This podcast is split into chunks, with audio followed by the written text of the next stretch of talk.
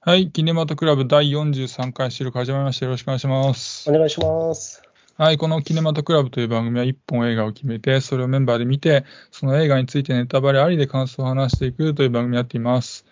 はい、それで今喋っているのが、えー教師が主人公の好きな映画が、映画鈴木先生の頭脳少年と言います。よろしくお願いします。お願いします。えー教師が主人公の好きな映画は告白です。サネです。よろしくお願いします。告白って、あれね、えーなんだっけ、あの人。主役の女の人、名前出てこねえや。えーっと、なんかあれ、独特なあれでしょ？監督の人でしょ？あれ。あの、なんつうの、映画の雰囲気が。あの、なんかさ、みんな名前が出てこないんだけど。あうんあの、なんだっけ、し嫌われマツコの監督の人だっけな。あ、そうなんです。た？なんかあれ、独特の雰囲気が結構あって。港かなそうそう、えのなあの原作ねしかなくて。うんうんうん そうそうそうそう。あれ結局見てないな、まだ。あ、本当ですか？ちょっといつか見てみたいですけど。はいす鈴木先生はわかりますか？サネさんは。わかるんですけど、見てないですよね。うんなんかドラマだった気がしそうあます。のそう原作漫画で、で、まあ、ドラマがあって、その後映画がっていう感じなんですけど、うん。まあ、映画2013年で、で、まあ、ドラマの方が、その前のドラマの方が面白くて結構見てたんですけど、はい。まあ、そのドラマがなんかいろいろ賞を取ったりして、人気になって映画がっていう感じなんですけど、あの、主演がね、鈴木先生役が長谷川博己で、はい。で、ヒロインの中学生が、が、ああ小川曽美っていう役が、あ土屋太鳳で、はいうん。でなんかざっくりどんな話かっていうとね、あの、中学教師の鈴木先生って子が、あの、あ鈴木先生って人が、あの、クラスで起きる、こう、問題に、こう、誠実に、こう、情熱的に対応してるっていう、まあ、すごいいい先生なんですけど、はいなんかその一方で、教え子のその小川遊びに対して、ちょっと特別な感情を持ってしまっていて、で、なんかそうした、その鈴木先生の内面だったり、その学校で起きるいろんな問題をこう描いていくみたいなドラマなんですよね。うん結構ね、あの、まあ面白いんで、えー今だとね、Unext かな？で見放題配信して、まあ気になったら見てくださいって感じですね。はい。告白のはいはいはい。あの教えの人、松たか子でしたあ、。そう、松たか子だ。で、あ松たかの、子の名前出てこるのやべえな。その子供が殺されちゃうところから話が始まるんですけど、はいはいはいそれが芦田愛菜でしたね。あ、そうなんだ子供の役。。はい。芦田愛菜、そう、あ、そっかそっか。じゃあすごい若い頃ね、じゃあね、かかそうですね。うんはいじゃあ、はい。まあ、じゃあ、そんな感じで、まあ、そうそう本題に入っていって、えーまあ、なんでね、教師が主人公の作品の話を今してたかっていうと、えー今回は、えー今年4月に劇場公開されて、現在アマプラで見放題独占配信されている、えー主人公が田中圭で、えー彼が演じる、えー高校教師が主人公の映画、えー女子高女子高生に殺されたいについて語っていこうと思います。はい。まずあらすじです。えー女子高生に殺されたいという理由で、高校教師になった東山春人は、人気教師として日常生活を送りながらも、えー完全犯罪であること、全力で殺されることが条件の理想的な殺され方を実現するため、9年間にわたって完璧な計画を練り上げてきた。平和な学園内で着実に計画を進めていく東山だったが、点々点って話になってます。はい。で、原作が、えー、定一の国などを書いた古谷宇佐丸さんによる同名コミックです。で、監督がアルプススタンドの端の方のジョージョ秀夫監督で、えー監督自ら脚本を手掛けて、えー原作を大幅にアレンジし、女子高生に殺されたいという欲望を抱える高校教師が企てた自分殺害計画の、えー行方を描き出すという内容になってます。はい。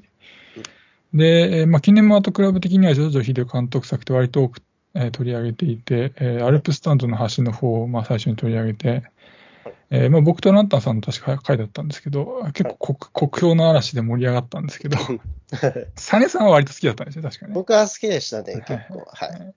最近だと愛なのにを取り上げて、これはみんな高評価の回だったりしましたね。はい。はいでまあ、今作が取り上げた作品としては3作目になります。はい。はいで、キャストが、えー教師の東山春人が田中圭で、えー多重人格の佐々木真帆役が南沙羅。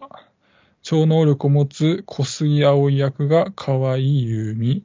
えー演劇部だったかな？の、えー君島京子役が、えー、リコで、えー柔柔道部の沢木愛香役が、えー、茅島瑞希。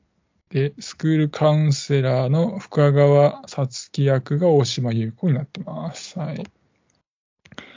はい、じゃあ、まあ、情報はそんなところで、えー早速感想を語っていこうと思うんですけど、サネさんは、えー女子高生に殺されたいはいかがでしたでしょうか？はい。なんかこういうタイトルが衝撃的な作品っはいはいて、蓋を開けてみると大して内容に踏み込まず、はい。ほほんのりコメディになったりすることがなんか最近多い気がするんですけど、はい。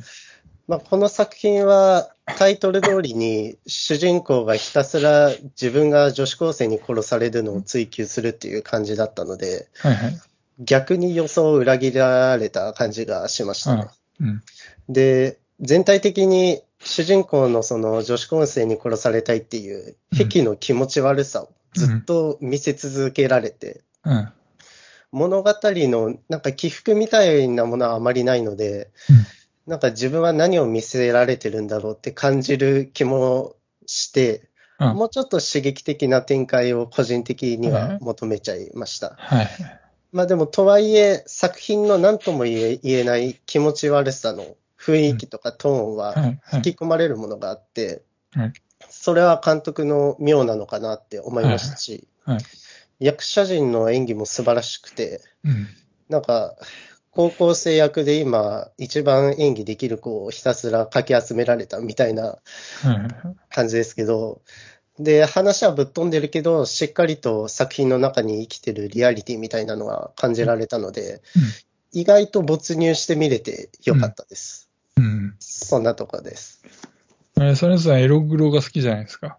はい。今作のエログロ度合いは、もうちょっと欲しかった感じですか？エログロ度は僕的にはね、全然足りなかったあ、な。全然足りなかった。そっか。はい。エログロ度直接的な15ぐらいしかない。あるか。え、エロ、直接的なエロはないかもしれないけど、なんか作品全体から漂う、なんていうのかな、ちょっと、エロスというか、なんかね、ちょっうんと、そういう雰囲気みたいなのがあったりして、あと、まあ、グロいとこっていうと、あの、なんか、学校の机の上に椅子犬の死骸が置いてあってとか、まあ、ああれはグロかな。まあ、でも、それ以外は直接はないか。確かにね。まあ、直接はないけど、雰囲気的にエロいみたいな。まあねはい。それはまあ、まあまあ良かったです。はいはいはい。はい、じゃあ、まあ僕からはですね、女子高生に殺されたいですけど、えーっと、まあ、特殊兵器がテーマの、あの、リアリティ学園ドラマ僕期待して見てみたんですけど、うん。まあ、内容はどっちかというとなんかセミファンタジーの学園ドラマだったかなって気がして、まあ期待していたものとはちょっと違ったかなって感じで、でまあどの辺がセミファンタジーなのかっていうと、まあその、東山が応答アサシノフィリアっていう、あの、まあ自自分が殺される状況に性的興奮を覚えるっていう、まあ特殊な性癖を持っていて、で、まあかつそれを実行に移すっていう、まあ異常な教師になってて、で、その、あとはその出てくる登場人物、女子高生たちが、あの、まあ、人格を変化させることによって、力を何倍にも増やすことができる特殊能力、まあ、特殊能力っていうのかな、まあ、持つ、まあ、まあ、非現実的な多重人格少女として、真帆という人物が出てきて、うん。であとは、あの、地震を察知したりとか、動物の声を理解できたりとか、人の本性を感じ取れるっていう、まあ、超能力を持つ少女葵って人が出てきてとか、で、まあ、まあ、そんな彼らが繰り広げるサスペンスって感じなんですけど、まあ、その、まあ、教師だけならまあまあいいとして、そなんていうかな、それ以外の登場人物の特徴が結構なんかその、オートアサシノフィリアが霞むほどの結構特徴を持っていて、その結果、まあ、そんなにも乗れなかったかなっていう程度だったんですけど、特に葵の能力がぶっ飛んでましたよね。ぶっ飛んでましたね、結構ね。うん、地震を察知できる。しかも震度も予想できるみたいな。ちょっとさ、これはでかいとか小さいとか、ものすごいことになってましたけど。はい。で、まあ、オーオートアサシノフィリアって、まあ、その自殺願望とか自自傷行為とは異なるもんで、まあ、これまではほほとんど取り上げられていないような、すごい面白いテーマなんで、なんかそこに超能力者だったり多重人格者とか、なんか割と愛に多用されがちなものを別に絡ませなくてもよかったような気もしちゃったっていうか、そのなんかオートアサシノフィリアをこう深掘りする内容が、まあ個人的にはちょっと見たかったかなみたいなのもありました。うんで、まあ、ただね、まあ、いろいろ不,、まあ、不満はあるにはあったんですけど、まあ、今作、まあ、別につまんなかったっていうふうには思わないんですよね。うん、で、まあ、まずその、この教師はまあ本当に女子高生に殺されるのかとか、でまあ、殺されるなら誰に殺されるのかっていう、まあ、その疑問がこの物語の推進力になってたんで、まあ、飽きずに見られたし、で、まあ、原作の方って東山があの誰に殺されるのかがなんか最初から分かってるらしくて、で、なんかでも映画の方はそれを隠して、で、引っ張るっていう、まあ、ミステリーになっていて、まあ、そこもまあまあ面白かったなと思ったし、で、なんか下手な脚本だったら、ちょっと混乱しそうな、ちょっとちょっと複雑な内容かなとも思うんだけど、まあ、すっとこう物語が割と入ってきたんで、まあ、分かりやすくて、まあ、そこも良かったかなと思って、でまあ、ラストが文化祭っていう、まあ、展開もいいなと思ったんで、まあ、なので、まあ、ジョージョ監督の脚本が良かったのかなとも思いました。うん。で、まあ、それ以外だと、あの、時間もコンパクトで、テンポも良かったなと思ったし、で、あとは、まあ、サネさんもちょっと言われてましたけど、4人の、まあ、女優さんが女子高校生役で登場しますけど、はい、あの、まあ、この年代の、なんていうかな、これから期待の女優さんっていうのは、まあ、なんか一気に見れたような気もしたんで、うん、そこも良かったかなと思って。まあ、なんで、期待してたのとは違ったんですけど、まあ、まあ、ギリ見て良かったた気がするっていうような、そんな感じでした、僕的には。はい。そんな感じですね、とりあえず。なんか漫画原作の割には結構見れたかなって感じですかね、僕は。うんうん、なんで、まあ、その超能力とかも、うん、まあ、出てきてもしょうがないのかなって、感じながら見てた感じですね。うんうんその、あれですか、サネさん的には、この、例えば、青はいらなかったんじゃないかとか、なんかそういうのはあるんですか？その。あまあ確かに、その、地震を察知するの、なんか意味あったのかなっていう、ちょっと まあ、いまだに謎なんですけど、うんうん、まだあの動物の心を読めるのは、うん、あの話の展開につながるんで、あそうかそうかあの必要ですけど、うんうん、自信ね。自信。自信察知能力ね。確かにね。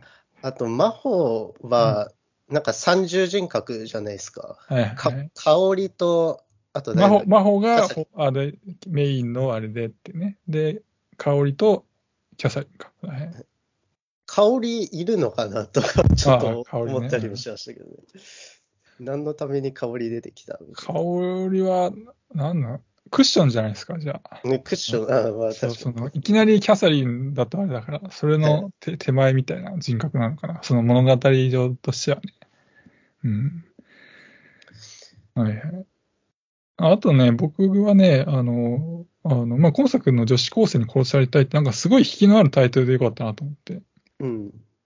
まあ、まずその女子高生に殺されたいってなんかどういうことなのってところから始まって、あと、あの、まあ、主人公が女子高生に、まあ、執着している、執着していることが、まあ、タイトルからわかるわけですけど、うん、なんか、その、まあ、もちろんこの主人公ほどじゃないんですけど、まあ、その女子高生になんか執着するっていうことを共感できる人って、なんか男女問わず結構いるんじゃないかなと思って。うん、JK ブランド的な。そうそうそう、JK ブランドって、そう、言葉ありますけど、まあ、女子高生に執着する日本人って割と多いなと思って。で、まあ、それはなんだろう、今作の主人公同様、なんかその時期にやり残したことが多くの人にあるからなのかなとかっていうふうに思ったりとか、で、あの最近、あの、アマプラで配信されてるオリジナル映画で、友情に SOS っていうあの新作見たんですけど、はい。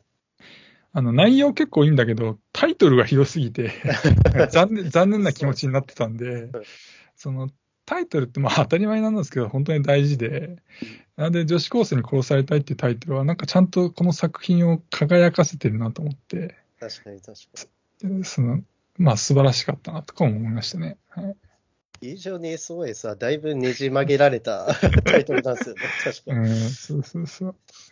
なんかもう、何の、なん得るものもない80年代の量産コメディみたいなタイトルだから、そういうのに比べて、比べるとよかったなって思っちゃいましたね。うん、あとどうですか？作品で、まあ、特殊なのは、うん、最終的に誰かが殺されるのを応援してしまうっていう、特に、あの、その人恨んでもいないのに。うん。本当にね、最後ね、なんとかして死んでくれねえかなってちょっと思いましたもん。あと東山にね。東山にうん。。別にね、恨んでるわけでもないのに、死んでくれたらいいのになって思える、もう本当変わった映画だなって思いましたね。それは何ですか？それはどういう理由から、その、なんていうのかな、物語がそこに向かって一応進んでるから、うん。すっきりしたいっていう意味なのか、東山がなんかちょっと嫌、嫌、嫌な感じがしてっていうあいや感じです、か？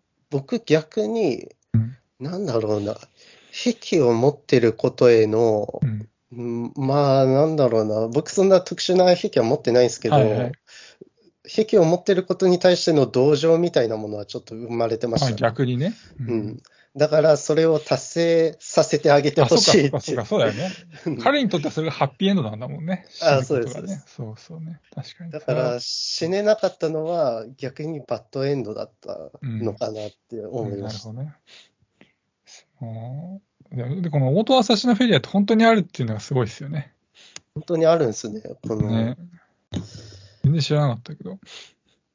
おそ恐ろしいですよね。死ぬことに性的快感って、それ一回しかじゃあ本当の意味のエクスタシーは感じられないのかっていうね。うん。恐ろしいことになってますけど。うん、で、まあ、その東山って、オートアサシナフィリア以外に、あの、体内回帰願望も持ってたなと思って、でまあ、体内回帰回帰願望っていうのはまあ何なのかっていうと、人間がその母親の体内にいた頃に感じていた安らぎの時代にまあ戻りたいっていう願望なんですよね。うん。で、まあ彼がその視察されることにそのこだわりを示したっていうのは、まあそのまあしそういうシーンもありましたけど、あの母親の体内にいるときに、あのへその緒が首に引っかかったのが理由なのだろうってことで、まあつまりその首を絞められているときに体内の時の記憶が蘇るという。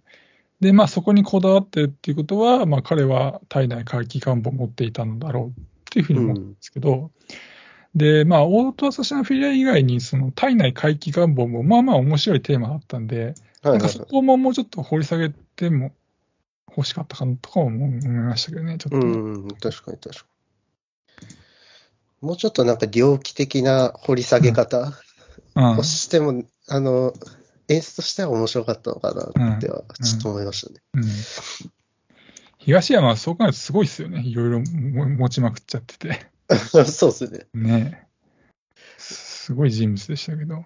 まあでも、やっぱさっき言ったように、他に特殊能力者がいると、ああ、それは霞んじゃいますよね。過信になりますね。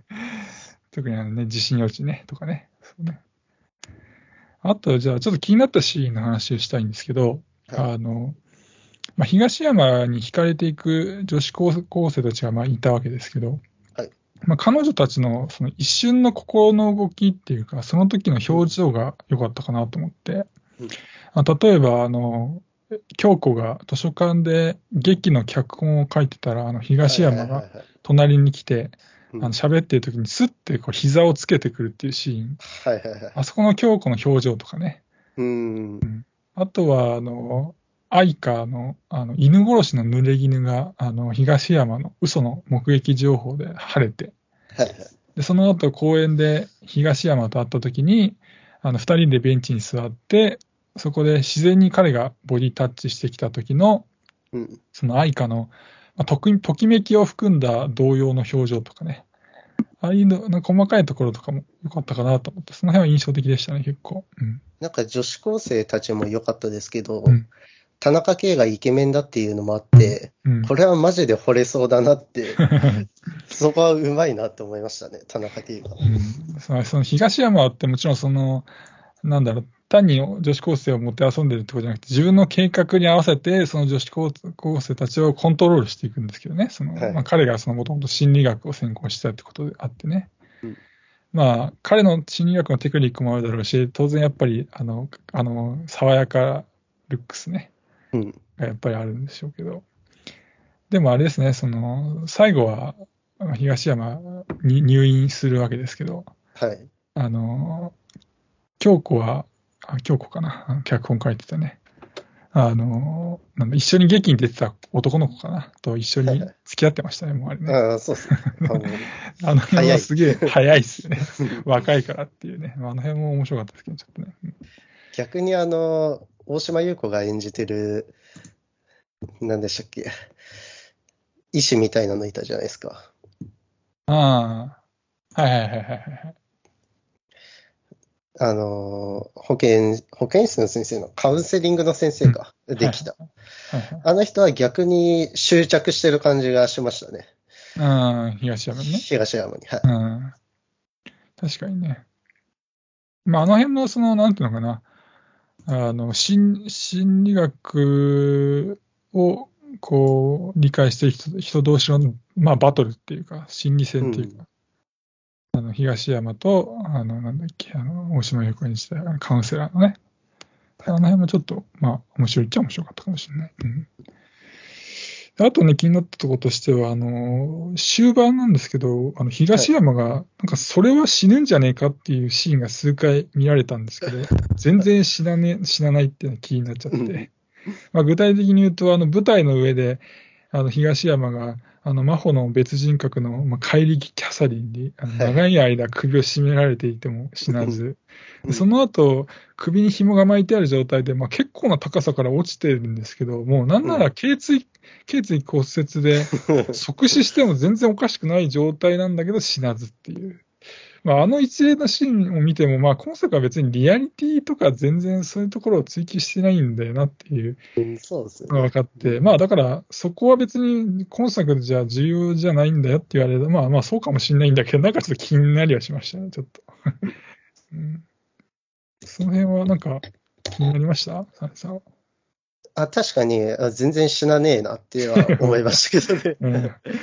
めちゃくちゃ丈夫やんって思いましたけど。うんであと、まあ、ラストのラストなんですけど、まあ東山が誤って首つってしまって入院して、まあ、記憶喪失状態になるんですけどうん、まあ、東山の記憶が、なあのまあ、結局全部蘇って、で蘇った後に、まあ、あんなことあったんだけども、まあ、それでもまだ全然女子高校生に殺されたいと強くまた願い始めるっていう展開が、なんかあの時のその画面がその赤くなるんですけど、バーっなってましたね。うんこの辺の不気味な演出もあって、なんかホラー感強くて、結構、ああああのシーンは好きでしたね。なんか本当に一番ラストは田中圭になんか五光が刺すみたいな。カットで終わってましたよね。まあ、どう、どうなんだろうね。彼、彼は、なんかその、まだ、まだまだ僕は女子高生に殺されたいんだって思った時、なんかちょっと笑顔になってましたね。ちょっとなんか、ああうん。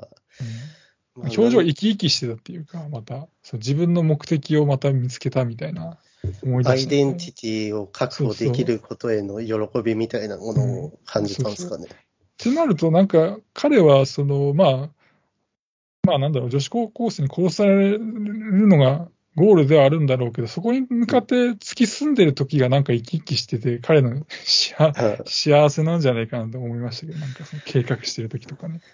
殺されるために行動するのが生きがいになってるっていう。すごい。言葉にするとささらにすごいですけどね、なんかね、それいや、もう僕も、いや、僕はもう本当そんな癖にならなくてよかったなと思いましたよ、本当もう癖ってだってね、本人が選択できるもんじゃないですから、そうですね。ね持っちゃったらもうもう最後ですからね、恐ろしいなと思いましたけど。まあ僕はそんなとこですね。あとなんか、サネさんありますか？僕が一番好きだ、面白いなと思ったのは、はいはい。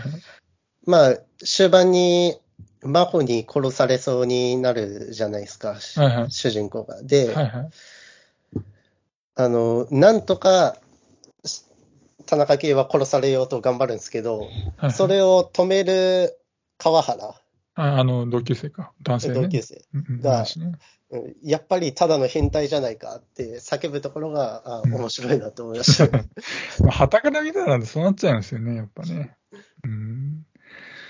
まあ、その変態は変態なんだけどね。うん、でも、まあ、サメさんも言ってたけど、なんど同情っていうのもあるしね。うんそのまあでも、その、あの男子高生、高校生なんていうのは、裏側見てないからね。そこもかくねそうですね彼がどういう経緯でそうなってしまうっていうかね、含めてね。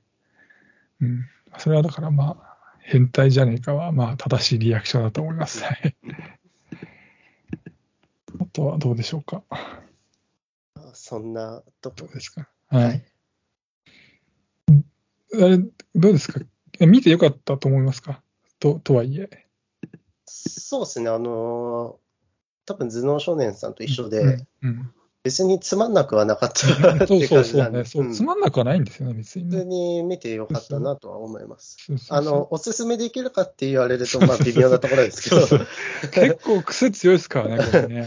まあ普通におもろいな。あ、あの、主人公を殺されるのを応援したい人はちょっと 見ていただいてもいいかもしれない。そんな人いんのかなと思うけどね。